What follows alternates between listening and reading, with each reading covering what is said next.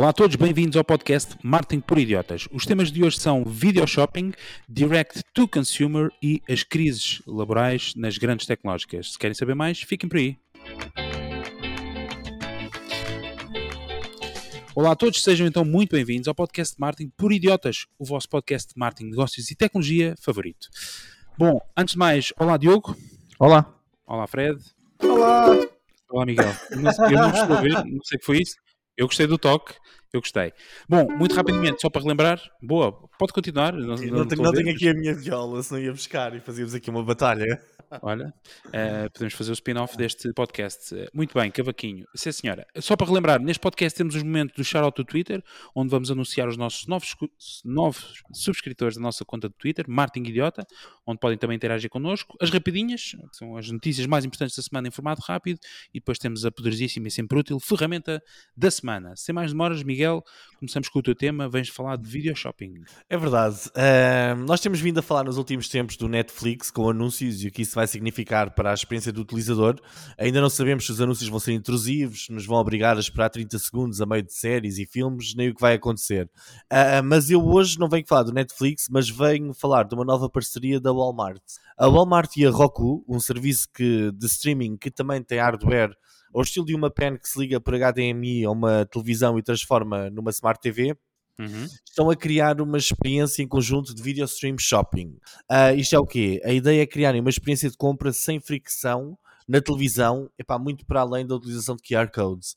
Nós com os QR codes vemos o anúncio e depois temos de usar o smartphone, aceder ao site e torna-se um processo normal de compra digital. Este sistema é muito diferente, vai ser algo do género. A pessoa está a ver diferentes conteúdos na plataforma Roku, Uh, e surgem anúncios no ecrã da Walmart. E a pessoa com alguns cliques no botão OK do comando da Roku uh, completa o choque. Isto parece confuso, mas não é. Pronto, uma pessoa com uns cliques no, no comando, tipo OK, uh, completa o checkout e faz o pagamento simples com o serviço Roku Pay. Ok? A Walmart envia de seguida um e-mail para o cliente para completar a encomenda e está feito. A, a Walmart vai ser o retalhista com exclusividade neste sistema e relembramos que já falámos aqui no passado que a Walmart também está a lançar-se no mundo das plataformas de anúncios. E isto pode ser uma ligação interessante e uma alavancagem brutal para, para esta plataforma. A tecnologia permite retargeting, acompanhamento de campanhas e as coisas normais que, que estas plataformas de anúncios fazem. Uh, a minha pergunta para o painel é: Acham que este estilo de video shopping é interessante e poderá ser o futuro do Netflix também fazer alguma coisa deste género, ou seja, estamos a ver o anúncio, clicamos no botão OK, dizemos que vamos receber aquilo em casa, o pagamento está feito com o nosso cartão da Netflix e está a andar. O que é que vos parece? Muito bem. Boa. Diogo. Bem, um, pronto, nós já tínhamos falado aqui e uh, um, bem, eu, eu, acho que sem dúvida este na verdade poderá ser o caminho da Netflix, não é? Até porque, não sei se recordam, mas nós temos vindo a falar neste podcast que uh, um, à medida que há uma maior luta pela privacidade e dos dados estarem apenas nas plataformas onde são originados, não é? Um, ter um método de pagamento diretamente na plataforma de anúncio é algo chave ok? O Facebook tem-se estado a mover para aqui, não é? Tentando levar a que os utilizadores façam a compra diretamente no Facebook. O TikTok está a mover-se para aqui. O próprio Bing lançou a semana passada uh, uma forma que vocês conseguem comprar diretamente no motor de pesquisa, sem terem que ir ao site do, do anunciante, aliás. E, e lá está, portanto, a Netflix ir para este, ir neste sentido faz faz completamente sentido, não é? Está em linha com aquilo que tem sido a estratégia de vários players, não é? No sentido Sim. de ter dados próprios e tendo dados próprios promover, uh, ter plataformas de venda direta Exato, até porque é a única forma que, uh, uh, deixando o utilizador, não é? Sendo que não conseguimos medir o, o, as compras do utilizador fora das nossas plataformas, não é? Cada vez menos, não é? E cada vez uh, mais essa, essa medição está partida, não é? E tende a partir mais ao, à medida que nós avançamos para um mundo mais privado. A única forma de medir que as coisas realmente acontecem, neste caso as compras, por exemplo, um, e termos acesso à nossa base de dados, não é? À base de dados de quem é aquele utilizador, de quem é aquele perfil, não é? E eu diria que a Netflix consegue estimar a nossa idade muito facilmente pelo, pelos filmes que a gente vê, até se essa informação não tivesse logo no sign-up, que eu se não estou em erro. Então a minha mulher, a minha mulher tem 3 anos. Visto, que é o perfil dela que abre as coisas É todas. da possível, é possível. Ahm, não quer dizer que não hajam, que não hajam erros, hein? atenção, isso há em todo lado. Ah, mas é a única forma que estas plataformas têm de ter o- o- as duas coisas, não é? O, o acesso ao perfil e acesso a que aquelas compras ah, ah, aconteceram. Mas olha, Diogo, não Diz. achas de certa forma perigoso? porque depois, ao fim e ao cabo, acaba por ser um cliente Netflix que faz compras na Fnac e só manda uma ordem de compra para a Fnac, mas é um cliente Netflix. Não poderá Certo. ser a criação aqui do intermediário no meio que depois recebe, eventualmente, a receber uma comissão por isto. É, mas é exatamente isso que as plataformas querem, não é? E não, e não será perigoso para depois a própria Fnac? Quem diz Fnac diz, outro, diz outra loja qualquer, não é? A dependência vai lá estar, não é? A dependência é sempre, é sempre um, um tema, não é? E, e nós temos esse tema, por exemplo, algo que, que acontece muito nas, nas plataformas, nas startups que são criadas sobre o Facebook, não é? Uma ferramenta do Facebook. De repente, se o Facebook deixa de existir ou deixa de ter utilizadores, essa plataforma que foi criada sob o, o, o Facebook, não é? Deixa também de conseguir existir. Ou seja, há uma dependência normal quando nós ah, ah, investimos sobre uma plataforma. Agora, ahm, será que essa dependência compensa ou não à marca? Isso são coisas que depois ah, se tem de ver. Ahm, e sim, epá, para não falar de que há esta questão da facilidade do pagamento, não é? Não nos podemos Claro. esquecer, porque de repente, não é? O nosso método de pagamento da Netflix serve para pagar as nossas compras da Fnac, sem o utilizador ter que ah, ah, adicionar o, o cartão de, de, ah, de crédito, o número do cartão de crédito, a informação, a morada, etc. Já lá está tudo. A facilidade, não é? E já sabem como é que é aquela dor que nós temos entre de, de partir do, do nosso dinheiro, não é? De nós temos de dar o dinheiro. Essa dor, de repente, não, não, não dá para ver, o- já não, não temos tanto essa dor porque não vemos o dinheiro a sair da nossa, da nossa É carteira, verdade. não é? Já são só números. E agora, quando já nem sequer vemos um cartão, mais uma vez só vamos facilitar, não é? Coisa, mais uma vez, isto também tem a ver com o, o, o da Uber, do Uber Eats, etc. É exatamente a mesma questão, não é? Trabalha um pouco sobre a mesma questão. Fred, achas que este é o caminho? Este, e o que é que achas desta, desta plataforma da Roku? Roku. Altamente cético. Estou altamente cético, e, mas primeiro só vou só, eu fui conhecer um bocadinho sobre a Roku e vi que, combinando as vendas de TV inteligente, as, a Smart TV, com a área de streaming, a Roku tem uma posição dominante nos Estados Unidos. Segundo a Marketeer, tem 51,7% dos, dos utilizadores de TV Uhum. ligados a um dispositivo Roku em 2022 e espera-se que em 2023 tenha 53%. E os concorrentes diretos, como o Diogo há bocadinho referiu, um deles é a Netflix, o outro nos Estados Unidos é a Hulu. Hum, eh, eu já vou explicar o meu ceticismo, mas a Roku realmente tem aqui um modelo diferenciador, que é a maior parte das receitas é na venda de publicidade na sua plataforma, incluindo anúncios, portanto este, este esquema com o Walmart para a Roku deve ser um- mais uma transação entre várias, Hum, e recebe também uma parte das receitas de pagamento por visualização e subscrição dos serviços de terceiros que são vendidos através da plataforma. Portanto, é algo que me parece que é normalmente feito. Agora, isto ser feito pela televisão, aí é que eu estou um bocadinho cético. E isto falo pela minha própria experiência. Eu, a televisão, eh, ou seja, a utilização do comando para ver outros canais que não o cabo, eu utilizo para ver o YouTube, muitas vezes à hora do almoço, ou então para clicar no botão para ver a Netflix. Só que, tal como eu e muitos dos meus ouvintes, o que é que acontece? Quando nós fazemos uma solicitação à televisão para abrir uma aplicação, aquilo requer algum tempo para abrir. Não é como abrir um Mac e abrir um browser, não é ao mesmo tempo. Demora um bocadinho mais, faz a ligação, pronto. Depois é feito um pedido de vídeo. Entretanto, se eu quiser puxar o YouTube com o comando para trás, se eu quiser fazer um rewind, a usabilidade não é espetacular. Isto para dizer o quê? Certo. É o futuro? Sim. Se funciona agora, tenho altas dúvidas. Ou seja, a compra, uma boa, haver uma, uma boa utilização, uma boa experiência de compra, acho que não. Mas acho que o Walmart faz bem.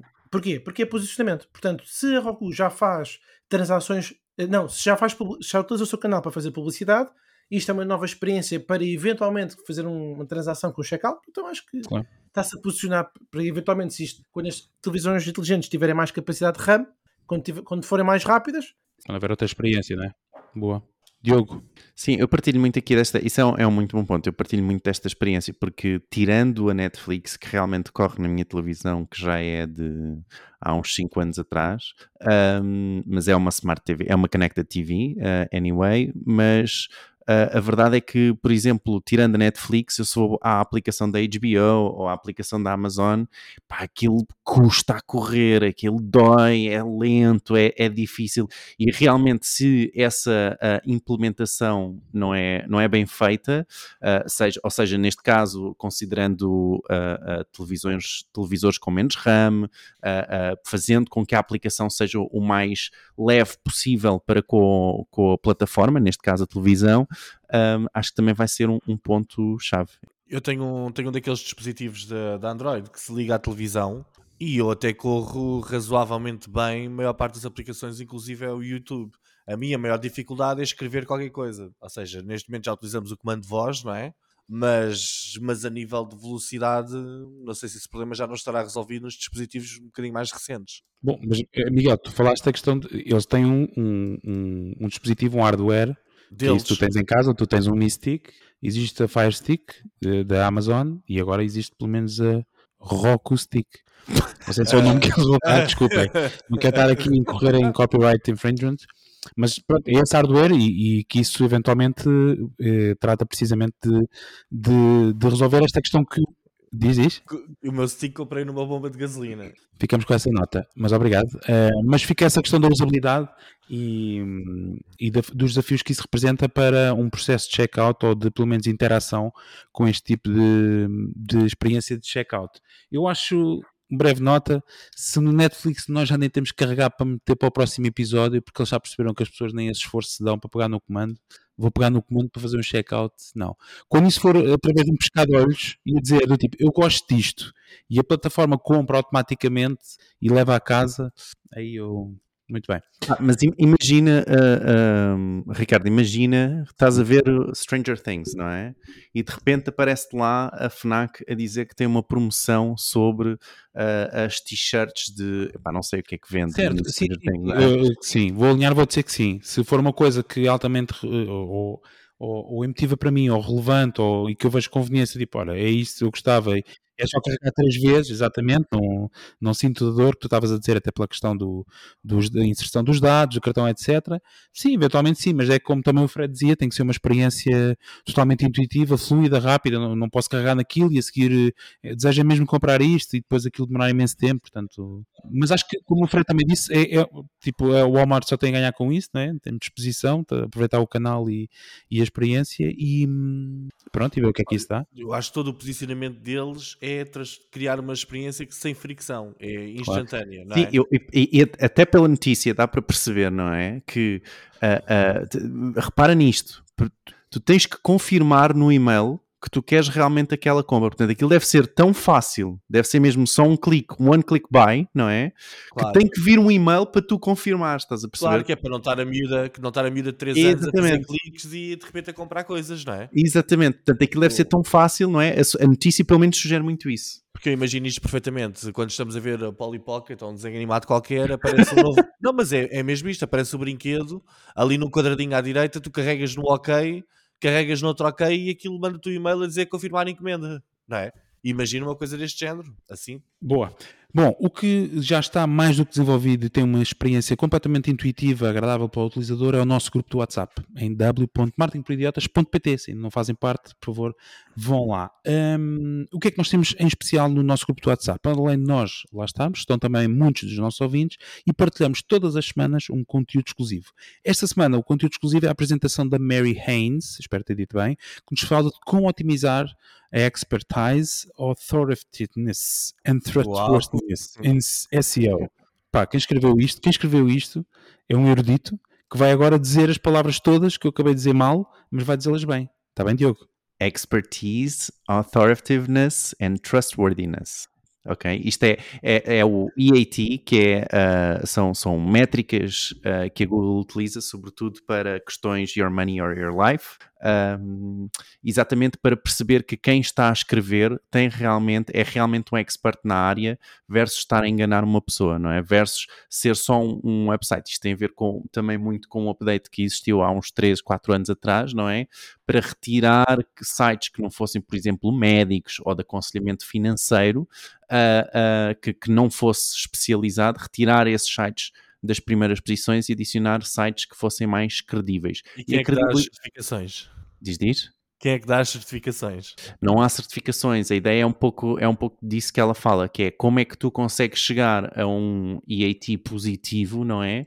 Ah, para que consigas sobressair ah, no, no motor de pesquisa e não seres ah, automaticamente despejado para, para terceiro ou quarto lugar por não teres um, um expert na área ou por não seres considerado um expert na área a falar sobre aquilo. Muito bem. Boa. Então fica lá o. Diz, diz. Desculpa. Não, ia só dizer que aproveitando que há bocadinho, Ricardo, falaste no grupo, quanto mais episódios fazemos, acho que o grupo cada vez está mais entusiasmante. Eu gosto muito de ler os comentários e, e só queria aqui reforçar uma palavra de agradecimento pelos contributos do Pedro Dias, do João Cardoso, do Ricardo Pires, que enviou aqui um áudio, do Tiago Albinski e outras pessoas que eventualmente possam ter, possam ter partilhado já entre as semanas, mas realmente é, é muito prazeroso ver o impacto eh, que os episódios vão tendo e, que, e a discussão, que às vezes há temas que nós próprios também nos questionamos e continuem a contribuir. Obrigado, obrigado Fred. E de facto é, o grupo está-se a tornar verdadeiramente entusiasmante em termos da discussão eh, que vai gerando em rodo de, de alguns temas que nós falamos. E agradecer também ao Tiago, que já falaste ao Tiago Albinski, desculpa, não quero estar a dizer o nome mal, eh, que nos corrigiu porque a semana passada eh, dissemos que o mítico anúncio do telefone do Toshin é para mim, que era da TMN, mas que a recraço era sim da Telecel, que mais tarde se veio a tornar a Vodafone. Bom, Diogo, trazes este tema, um, um- aqui uma sigla D2C, mas tu agora vais explicar, não é? É, Direct to Consumer. Não sei se. Oh, Fred, queres, queres ah, dar o, a descrição? Não. Oh, É muito. ah, música. eu depois a gente põe o, o pianinho e tudo. Ok. Direct to Consumer ou D2C ou Vertical Commerce é um modelo de negócio verticalizado no qual se remove intermediários na cadeia de produção e distribuição e vende-se diretamente para o cliente final. Epá, eu acho que era giro na próxima tens o teu ukulele e tocas com o ukulele. Então, oh, oh, Fred, podias ter eh, tocado. Pronto. Enfim, tive que estar eu aqui ao piano. Informações que estão num relatório da Imarketeer. Não, não pá. Para quem não está a ver, porque é uma não está ninguém a ver, eh, o Fred foi arrumar o seu ukulele, eh, É a.k.a. cavaquinho. cavaquinho. É isso que eu ia dizer. Muito bem, mas eh, eh, Diogo, traz este tema, why? Exatamente. Ah, então, ah, isto foi um tema trazido, na verdade, pela eMarter, um relatório da eMarter especificamente sobre a área de Direct to Consumer, destas marcas Direct to Consumer, como a OnePlus ou a, ou a Fitbit, que eu acho que toda a gente deve, deve conhecer, ahm, e que vendem diretamente, então, ao consumidor final, ok? E a verdade é que, segundo a eMarketer e mesmo outras fontes que temos vindo a referir eh, em podcasts passados, o, passados, o, o preço para anunciar online está a aumentar cada vez mais. O que pode dificultar realmente a vida destas eh, D2C, não é? Eh, destas eh, D2C ou Direct to Consumer, principalmente aquelas que são nativas online, não é? E que dependem fortemente do investimento publicitário para do investimento publicitário online, não é? Para eh, sobressair ou para gerar o seu retorno direto e estar eh, à frente dos consumidores. Pelo que, na verdade, também estamos todos a sentir um pouco isto, não é? Temos vindo a falar que os CPCs têm vindo a aumentar, há vários relatórios que, que, que os o custo por clique realmente tem, tem aumentado e, e- e, na verdade, essas empresas muitas vezes vão ahm, retirar à sua margem, não é? Vão absorver este custo adicional à sua margem de, de- do, do lucro, não é? Que, que tem nas vendas destes produtos. E a minha questão é, é muito essa, que é, ah, se isto continua assim, não é? Vocês pensam que isto será o fim destas marcas direct to consumer? Pelo menos as digitalmente nativas? O que é que vocês acham? Deus, estamos a evoluir para trás. A evoluir para trás. Quem é que quer eh, dar o primeiro bitite? Epá, eu posso mandar um. Eu confesso, eu confesso que quando comecei a ver a notícia não percebi bem, não percebi bem a notícia. Agora que tu, que tu falaste, consegui percebê-la um bocadinho melhor. E que o Fred explicou, não é? Eh, Exatamente. Mas uma resposta assim muito rápida. Eu penso que todas as marcas devem encontrar eh, equilíbrio. Não se pode apostar num só canal, senão ficamos completamente dependentes dele. Não é? Estas marcas só apostam num canal, ah, pode ser online, moderno, etc. Mas epá, é um canal que há de partir por parte da Google, Facebook, Instagrams e outros parceiros, não é? Uh, só tem esse canal, epá, é difícil manterem o negócio a funcionar totalmente, de forma totalmente independente, não é? Deviam apostar noutros tipos de canais, por exemplo, com parceiros em marketplaces e outras e outras formas de chegarmos a um grande número de, de potenciais clientes sem termos de estar a pagar literalmente todos os cliques e todas as visitas ao nosso, ao nosso site, ok? Uh, eu inicialmente pensei que a notícia era um bocadinho diferente e pensei que era mais sobre essas marcas estarem a ganhar relevância e, e estarem a começar a cortar intermediários, como por exemplo outras lojas que vendessem esses produtos. Okay. Na, na, verdade, segundo a eMarketer, desculpa interromper-te, Miguel, a verdade é que elas têm uma tendência a aumentar, segundo a previsão deles, até 2024. Claro, eu acho que faz sentido, porque uh, e acho que muito mais para a frente de 2024, uh, ah, porque é um movimento natural das coisas. Em Portugal, antes da entrada na União Europeia, havia empresas portuguesas que simplesmente tratavam da distribuição e revenda de produtos estrangeiros cá em Portugal, não é? Uh, algumas dessas empresas, quando nós entramos na União Europeia, adaptaram-se, outras desapareceram simplesmente porque não se conseguiram adaptar a um novo mundo, não é? Com a internet, estas barreiras geográficas começam a desaparecer e começa a fazer, pode fazer sentido para nós, estamos a comprar produtos de uma marca chinesa uh, diretamente a um fornecedor uh, chinês, não é? À empresa produtora lá na China, digo eu. Não é? As fronteiras começam a desaparecer um bocadinho uh, e há uma tendência de readaptação eu acho que a chave para isto tem de haver aqui um, algum equilíbrio, porque da mesma forma que alguns distribuidores portugueses adaptaram-se e passaram a ter um papel mais de aconselhamento, assistência técnica, etc., epá, nós enquanto consumidores gostamos, existe uma marca que também tem uma presença aqui um pouco mais local, não é? Uh, dá-nos mais conforto a nível de garantias, etc. Mas, corrijam-me se eu estiver errado, a Tesla só vende online, certo? Ou não? Não. Oh, meu querido amigo, então o El Corte Inglês tem lá um stand da Tesla para fazer o quê? Ok, ok. Epá, não, é o corte inglês, isso é centro comercial de ricos, não é? Eu não vou a esses. eu só vou. Isso, esse mundo está completamente fora para mim. Eu aviso quando nós abrirem no Colombo. É, mas a compra é feita no stand normalmente. Inicialmente aquilo não era só online que se comprava. Tanto que os carros vêm todos a dizer Tesla.com, não é? Certo. Sim, tem a componente digital muito forte. Ou seja, o canal digital deles é é Sim, muito forte, mas tem, tem locais físicos Pronto, para comprar então, o carro também. Se até a própria Tesla tem os locais físicos, etc., pá, os Fitbits e essas coisas, se calhar tem de, tem de apostar para outro tipo de caminhos, não é? é tem de haver um equilíbrio entre todos os canais, na minha opinião. Em 2019, a Tesla realmente uh, disse, anunciou que ia fechar a grande maioria das lojas e passar tudo para as vendas online. Tinha essa ideia. Fred. Uh, bom, quais são as grandes vantagens de vender diretamente para o consumidor? Se é que já não é óbvio, mas pronto. Ou seja, quando não há intermediários, não há um middleman, não há retalhistas, a maior vantagem é, ponto número um, controlar a experiência. Ponto número dois, recolher dados first party, ou seja, dados diretos do cliente. Ponto número três, ter mais margens, não é? e isso é muito relevante. Exemplos muito rápidos só para toda a gente perceber. Imagina que eu quero fazer uma conferência e posso optar por uma de duas opções. Opção A, eu faço o meu checkout as pessoas inscrevem-se, eu tenho os dados todos, controlo a experiência uh, até a pessoa fazer a compra e faço upsell e cross-sell como me apetecer. Opção B, vou ter com uma ticket line, vou ter com uma ball da vida, pago uma comissão por cada bilhete vendido, só que eles não me dão os dados. Porquê? Porque eles são o middleman.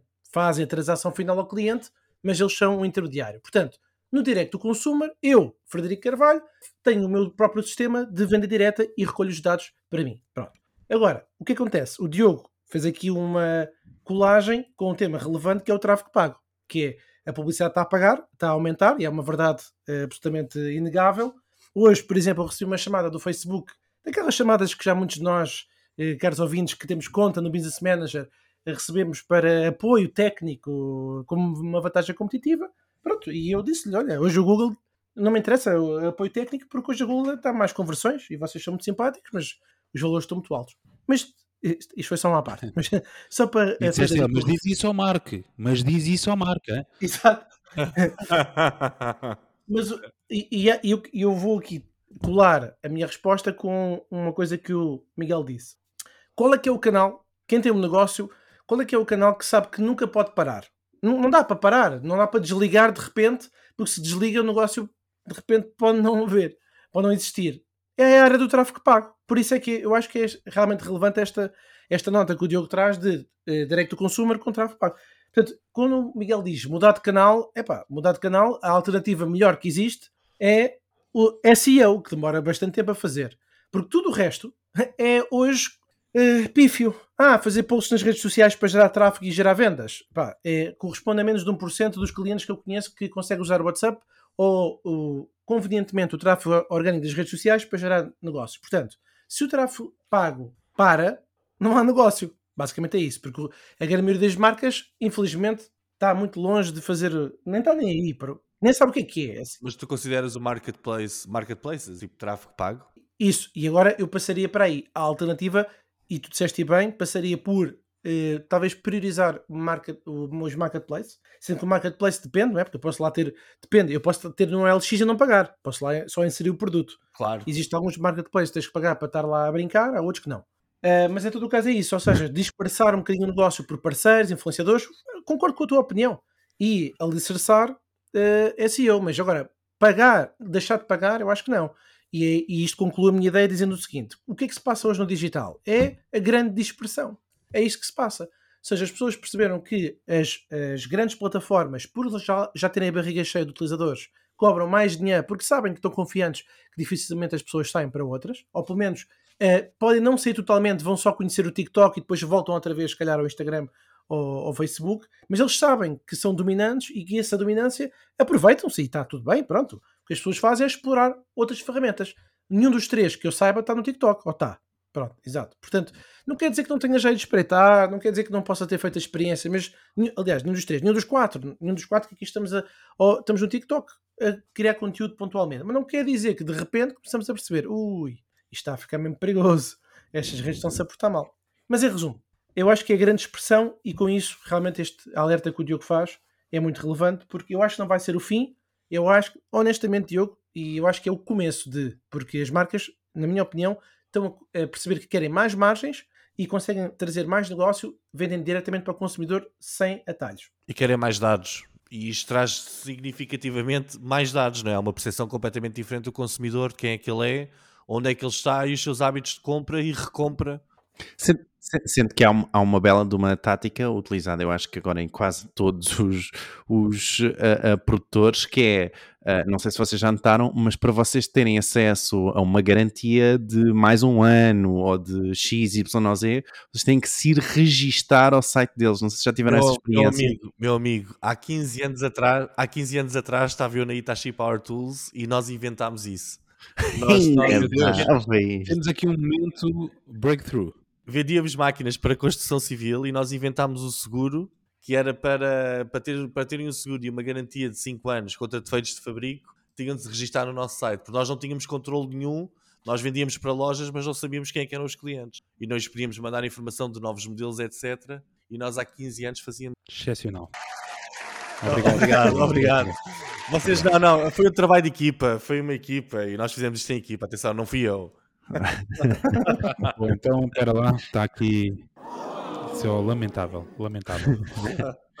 não, mas parabéns. Mas Diogo, ias a concluir, desculpa. Sim, ia, ia só dizer que uh, realmente estar também por outros retalhistas, não é? Uh, também traz muito conhecimento da marca, não é? Também traz algum prestígio, traz uh, segurança para essa marca. E acho que muitas destas direct-to-consumer muitas vezes têm essas pop-up stores que acontecem e acabam também por fazer um, um uma espécie de retrocesso no final de, um, de ir também para esses retalhistas quando já têm alguma cota de mercado, quando já têm algum mercado e querem expandir as suas vendas, não é? Porque parecendo que não estar em retalhistas, não é? Vai ser mostrar a marca a mais pessoas, expandir mais a marca, também ajuda tocaste num ponto interessante, credibiliza bastante a marca. Ou seja, eu ter uma marca de uma tecnologia qualquer à venda na FNAC comprova ao público português que aquilo há de ter alguma qualidade e há de ser um produto interessante. Sim, sim. sim. Ajuda a posicionar a marca. Sem dúvida. Muito bem. Obrigado pelo tema, Diogo. Antes de irmos para o Fred, eh, só relembrar-vos que podem e devem uh, avaliar o nosso podcast, seja no Google Podcast, Apple Podcast, onde vocês quiserem, deixem aquela notinha, uh, deixem o like, uh, como é que é? Bom, eu ensaio este sininho. Ah, toca no sininho, que nós não temos, mas toca 5 estrelas no Spotify, no Google Podcast ou no Apple Podcast, onde estiverem a ouvir. Desde que tenham lá 5 estrelas, nós estamos bem. Muito bem, Fred, vens falar de uma crise que abala o mundo em geral e as tecnológicas em particular. Bom, eu acho que a indústria tecnológica está com algumas caras carrancudas neste momento. Os preços das ações e das moedas criptográficas estão a afundar-se e a ansiedade está a aumentar. Parece que dia sim, dia não, há notícias do estrangeiro de alguma empresa de tecnologia a despedir trabalhadores ou a colocar a contratação em espera. Exemplos das duas últimas semanas. A Coinbase, a famosa por ser uma empresa ligada à criptografia, disse que estava a cortar 18% da sua força de trabalho, o que significa 1.100 pessoas para a rua. Elon Musk enviou um e-mail aos diretores da SpaceX e da Tesla a solicitar a suspensão total de contratações e, no seguimento, a Tesla despediu 500 funcionários da fábrica de Nevada, alegadamente sem dar aviso prévio. No mercado das fintechs, a empresa brasileira Grupo Primo, que pertence a Tiago Negro, também conhecido como Primo Rico, o maior influencer de finanças no Brasil, informou ter demitido 20% da, da força de trabalho, ou seja, 55 pessoas. Haverá casos cá em Portugal, não devido disso, mas não, não é esta escala. Só para ultimar, por exemplo, na Robinhood, também muito conhecida para quem quer, gosta de acompanhar o mercado financeiro das bolsas, foram demitidas 300 pessoas. Bom, a dor é real para as pessoas que perdem os seus empregos, mas atrás disto está um quadro mais amplo. É que o mercado de trabalho nas empresas de tecnologia e para as pessoas com competências de eh, competências digitais está em chamas, está muito quente e mantém-se assim, pelo menos por agora. No panorama geral, dia 21 de junho, terça-feira, foi anunciado em Portugal que a taxa de desemprego, segundo notícia do Ministério do Trabalho, Solidariedade e Segurança Social, tem o valor mais baixo dos últimos 19 anos. A projeção para o final do ano é de 5,4%. Tu devias tocar o teu cavaquinho enquanto diz isso. Agora, há aqui uma coisa, que é a taxa de desemprego baixa nem sempre é um indicador de contratação. As pessoas que se especializaram no recrutamento para empregos de tecnologia, uh, li que a contratação abrandou e algumas áreas, à medida que aumenta, uh, abrandou em algumas áreas e à medida que aumentam os receios sobre a recessão que está-se a aproximar, há coisas que eventualmente podem vir a acontecer, mas não sei se Portugal vai sair ou não beneficiado. Ora bem, no último mês, eis o que foi anunciado na imprensa portuguesa. Tomem nota para quem está à procura de novas oportunidades de carreira. A Bosch anunciou no último mês que quer contratar mais de 1.100 pessoas para Portugal até ao final de 2023. A consultora uh, CGI, estou a sentir-me o Diogo na, na parte das notícias, mas estou a acabar. A consultora CGI anunciou que vai contratar 400 colaboradores em Portugal e a KPMG Portugal quer contratar 500 pessoas até final de setembro. Até a Globo, uh, uh, uma publicação do Brasil, fez uma notícia em maio que eu li que dizia o seguinte: dificuldade de contratar em Portugal adia investimentos de empresas. Bom, pergunta para o painel. Acham que há sinais de que a contratação de tecnologia a nível mundial está realmente a arrefecer, com estes medos da guerra e não só? E será que em Portugal também vai arrefecer nas contratações ou vamos ser beneficiados neste cantinho da Europa? Muito bem. Obrigado, Fred. Quem é que se quer lançar aos lobos? Já, em termos de contratação laboral, Portugal versus Estados Unidos. Posso ser eu, o Diogo, que está ali a olhar muito atentamente para, para dados e dados e dados. A ver a estatística do Instituto Nacional de Estatística sobre. Exatamente. Eu acho que, em primeiro lugar, temos de definir bem o que é que é uma empresa de tecnologia, uma empresa tecnológica. Nós estamos a falar de empresas que criam software, uma empresa, por exemplo, a Tesla é uma empresa tecnológica ou é uma empresa de carros que tem tecnologia inovadora, não é? Um, uma empresa tecnológica é uma empresa que utiliza blockchain. Eu acho que, por exemplo, a cripto não tem bem, a crise na cripto não tem bem a ver com empregos de tecnologia. Eu acho que é uma tecnologia que ainda não está completamente compreendida uh, e parece que está na moda dizer-se hoje em dia que nós temos uma, uma empresa que utiliza blockchain, etc. Uh, ah, eu acho que há pessoal a ser despedido, mas é por outras causas, não tem propriamente a ver com, com empregos tecnológicos, tem a ver com os escândalos e as burlas e os desfalques e agora uma, uma moeda que estava a 60 capas e que de repente passa quase para os 20 capas e o que isso significou para todas essas empresas que operavam uh, e que transacionavam essas moedas, de repente têm de mandar pessoas embora porque houve ali um desfalque enorme e uma perda de valor brutal. Não me parece que esteja associado realmente a uma crise da, da, da área tecnológica. Penso que não tem, não tem propriamente a ver com a. É outra coisa, é, tem a ver com as criptos. Uh, uh, Miguel, tava, tava, desculpa só interromper-te, mas estava a ouvir hoje que uh, o, o, market cap, que a diferença de market cap de, de, um ponto para o outro nesta, com esta descida da Bitcoin equivale a uma a trilhões de dólares, que equivale a uma Apple desaparecer do mapa de um dia para o outro. Pois, exatamente, ou seja... Miguel, as fintechs são ou não são tecnológicas? Não, sim, deixa-me acabar o raciocínio. São, são tecnológicas. São, são tecnológicas, mas são finas. são ah, finas. Obrigado, sim, Pedro mas são, são, tecnológicas na área das finanças, ok? Se o sistema financeiro tem crise, uma fintech obviamente há de entrar em crise, certo? É, é mais ou menos, então as coisas estão interligadas. Uh, por exemplo, a SpaceX, é uma empresa tecnológica, obviamente, de tecnologia, mas acho que temos de diferenciar um bocadinho porque diferentes empresas, apesar de serem muito tecnologicamente avançadas, há diferentes crises que afetam cada uma e despedimentos em cada uma. Agora, uh, só estamos a falar de empresas, por exemplo, de criação de software, de soluções, de inteligência artificial. Epá, pronto, uma empresa tecnológica que esteja a criar neste momento tecnologia, software, etc. Essas estão em crise? Eu, eu não sei, não tenho essa percepção. Penso que não, ok? E só para terminar o meu raciocínio, antes que a Roldana da Morte chegue, um, eu acho que as empresas com acionistas públicos entram em crise e despedem pessoas, epá, porque isso também é o que os acionistas gostam de ver quando as vendas baixam ou quando existe aqui uma, uma possibilidade de uma recessão e, epá, e os acionistas gostam de ver que se cortou gordurinhas, não é? E neste caso as gordurinhas são sempre trabalhadores, ok? Relativamente aqui a Portugal, Uh, eu acho que essa crise não vai chegar ao nosso setor de trabalhadores tecnológicos, pá, porque nós somos muito bons e somos muito baratos comparado com o resto, com o resto do mundo, ok? Não propriamente com Índias e Chinas, não sei muito bem quanto, quanto é que as pessoas lá estão, mas nós cá somos realmente muito bons e isso nota-se. Temos excelentes engenheiros de software uh, e somos, epá, relativamente baratos, não é? Ter cá uma pessoa a trabalhar em Portugal, se calhar um bom custa 3 mil, 4 mil euros por mês, quando noutro sítio, epá, custa 10 mil, não é? Tanto que eu tenho um, tenho um colega na área dos jogos e ele disse que um grande impedimento das, das empresas virem cá para Portugal é que querem contratar portugueses, ok?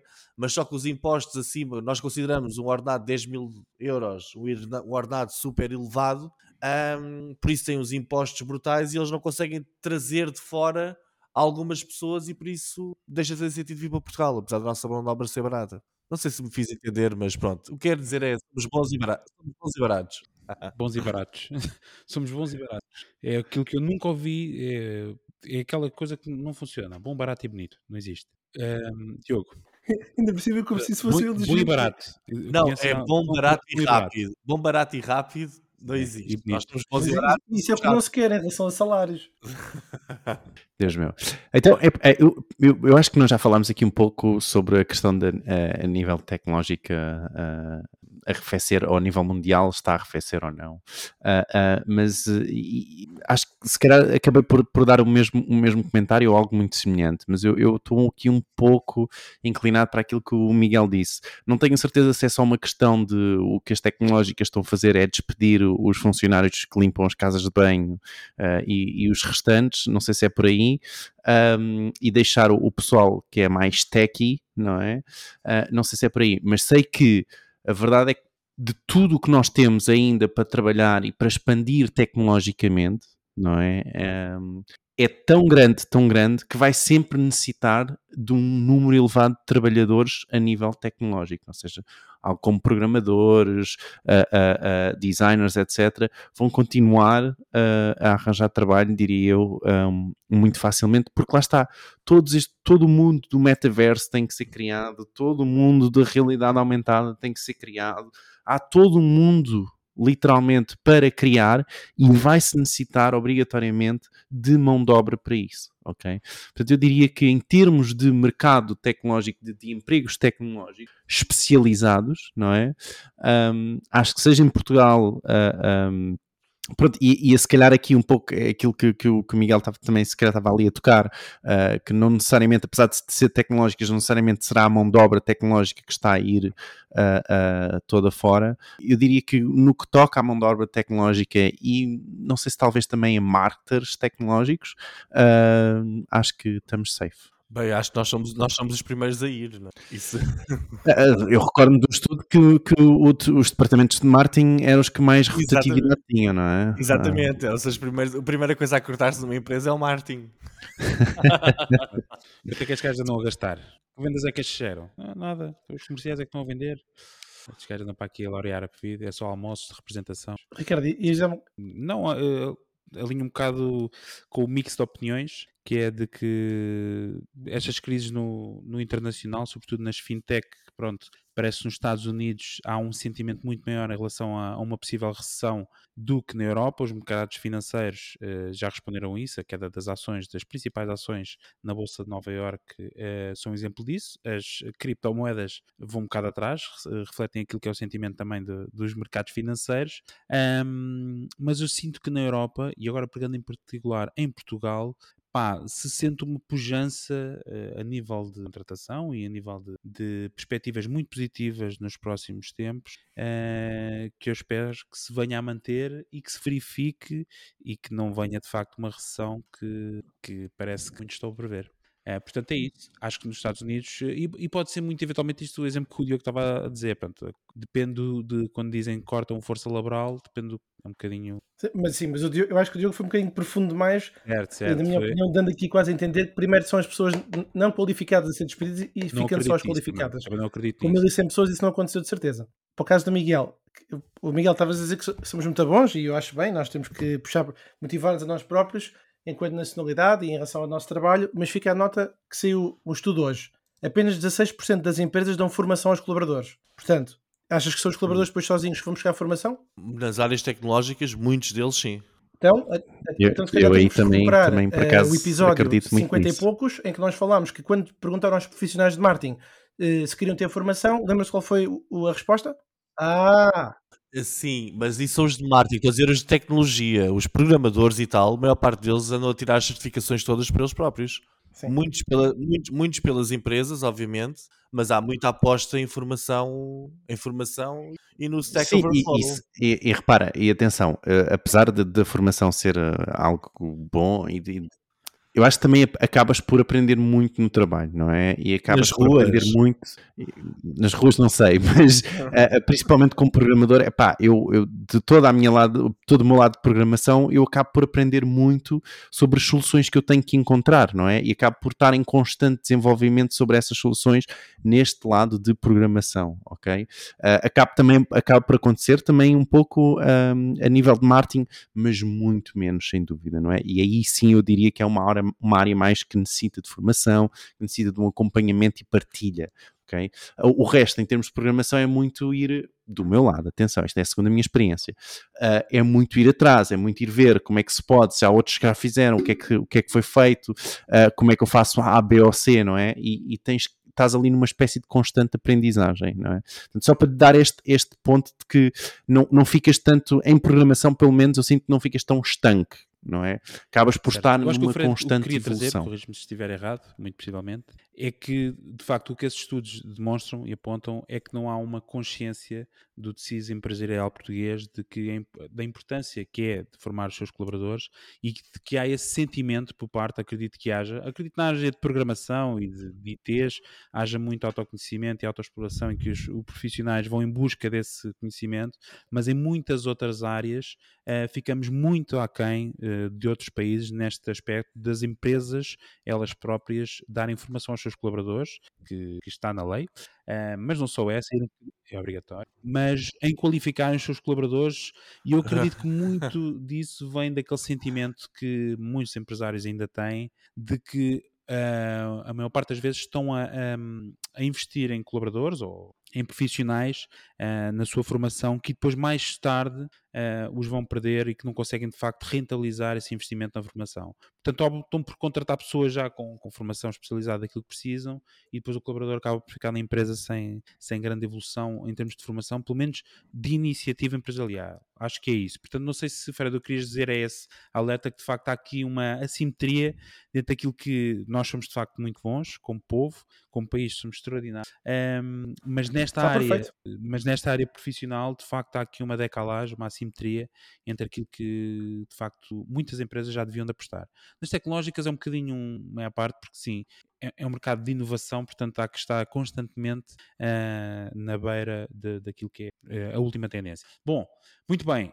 ah, vamos para um sítio que também será tendência, não em Portugal, que é o Twitter. E vamos anunciar os nossos novos eh, seguidores com um forte aplauso da nossa audiência, agradecendo desde já o vosso follow.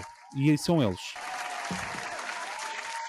Então, esta semana temos a Marta Gonçalves, o Tiago Martins e, por último, a Carlota com That's Life, That's Death, The Arrow Spares No One. Obrigado a todos pelo follow. Tem já seguramente o, o nosso follow back. Vamos já, sem mais demoras, para o momento mais esperado eh, da noite, do dia ou da tarde, onde quer que nos estejam a ouvir. As rapidinhas. Então vamos lá. A Meta vai lançar novas ferramentas de monetização no Instagram e no Facebook, incluindo um mercado de criadores, tal e qual como o TikTok lançou há umas semanas atrás. O YouTube antecipa Cannes, os Cannes Lions, não é? os prémios Cannes Lions, e mostra o top 10 de anúncios mais populares. A nós destrona o continente como o maior anunciante em Portugal atualmente. Ahm, se já estão fartos de caixas infinitas de consentimento de cookies, o Reino Unido está a planear removê-las. Vejam como ah, em marketingporidiotas.pt. Mais, o Firefox lança a proteção total de cookies ah, por padrão, ou seja, os third-party cookies estão bloqueados e ponto, ok? Ah, assim que vocês instalarem, é o, o padrão, é o normal, é o default. O, o Firefox vai bloquear tudo e mais alguma coisa. Mais, o Facebook está a mudar o seu algoritmo para enfrentar o TikTok. Isto foi revelado num memorando que escapou para a imprensa, ok? Um, mais, o Google Analytics 4, tínhamos que falar do Google Analytics 4, terá domínios europeus uh, para que os dados não tenham que sair realmente da Europa, ou seja, mesmo o próprio domínio acaba por ser na União Europeia, incrível. As marcas estão a pagar uh, aos influenciadores quase 100% mais do que as taxas pré-pandemia. E por último, o YouTube Shorts supera um- os 1,5 mil milhões de utilizadores mensais logados. É isto. Boa. Obrigado, Diogo. Bora. Eu queria, fazer, eu queria fazer um comentário e eu acho que devia haver era uma proteção do Firefox para as atualizações do Firefox. É porque eu sempre que abro o Firefox para testar se uma, se uma landing page está a funcionar em, em todos os browsers, etc., aquilo literalmente atualiza todos os dias. Não há um dia em que eu abra o Firefox e não haja uma atualização. Epá, que me cobra ali É 5 horrível. segundos, 6 Realmente. segundos, 10 segundos. Não é? Epá, é Num dia de horrível. 24 horas, 5 segundos, pá, Quanto- eu Quanto ao Eu Facebook, copiar assim. o É, para mim, para mim, pá, é dinheiro, não é? Ah, quanto ao meta copiar o TikTok, é pá, pronto, nem era preciso sair um memorando, nós já tínhamos dito isso em Martin Idiotas, pá, aí no episódio 10. Muito bem. Ferramenta da semana. Muito bem. Esta semana trazemos. Oi, isto vai repetir. Já sabia. 2 a 0. Esta semana a ferramenta é um automatizador, ou um típico, não é bem automatizador, que é o bardin.ai barra marketing. Ele é uma espécie de Zapier eh, que permite que vocês possam automatizar muitas das vossas tarefas eh, de recolha de leads, por exemplo. Ahm, Diogo, throw me a bone out here. Eh, tu é que és o expert disto. Somos capazes de já ter falado de, de- de ferramentas semelhantes, mas isto no fundo é uma espécie de autoclicker também, não é? Que vai se- selecionar, vocês gravam a operação que vocês querem que aconteça repetidamente, não é? E, você- e depois o sistema acaba por repetir essa operação várias vezes, ok? Ou conecta diretamente através do, do- do- da extensão que existe de, do Chrome e vai recolher a informação da página, sendo que vocês só têm que identificar quais as informações da página que vocês quiserem, ah, pelo menos foi para isso que, que eu utilizei, ahm, para recolher a informação da página que quiserem, como lá está, os perfis de, de LinkedIn, ele vai fazer o scrape desses perfis todos para uma Google Sheet, ah, preços da Amazon, por exemplo, que também é possível para vocês fazerem a comparação de preços entre, se calhar não só na Amazon, mas entre os vossos os vossos concorrentes e vocês para ver quem é que está a dar a, a ter o, o- o menor preço e é isso. Olha, eu já, já instalei a extensão do Chrome e é gratuito, portanto, o que é sempre o meu preço favorito. Muito bem, malta. hum, não sei se querem acrescentar algum comentário final, uh, dar aqui algum, Alguma deixa? Antes de eu começar a fechar a loja? Vejam-nos no QSP Summit. Venham ter connosco. Pois é. Exatamente, Já está quase. Muito bem, antes de irmos embora, só recordar, já sabem, o nosso grupo do WhatsApp, w.martinprodietas.pt, adiram, é totalmente gratuito e estamos lá nós e toda a malta porreira. Ahm, e subscrevam-se ainda não fazem o nosso podcast e avaliem o Spotify, Google Podcast, Apple Podcast. Nós voltamos a ver na próxima semana e cá esperamos por vocês. Cheers! Tchau. Tchau. Tchau.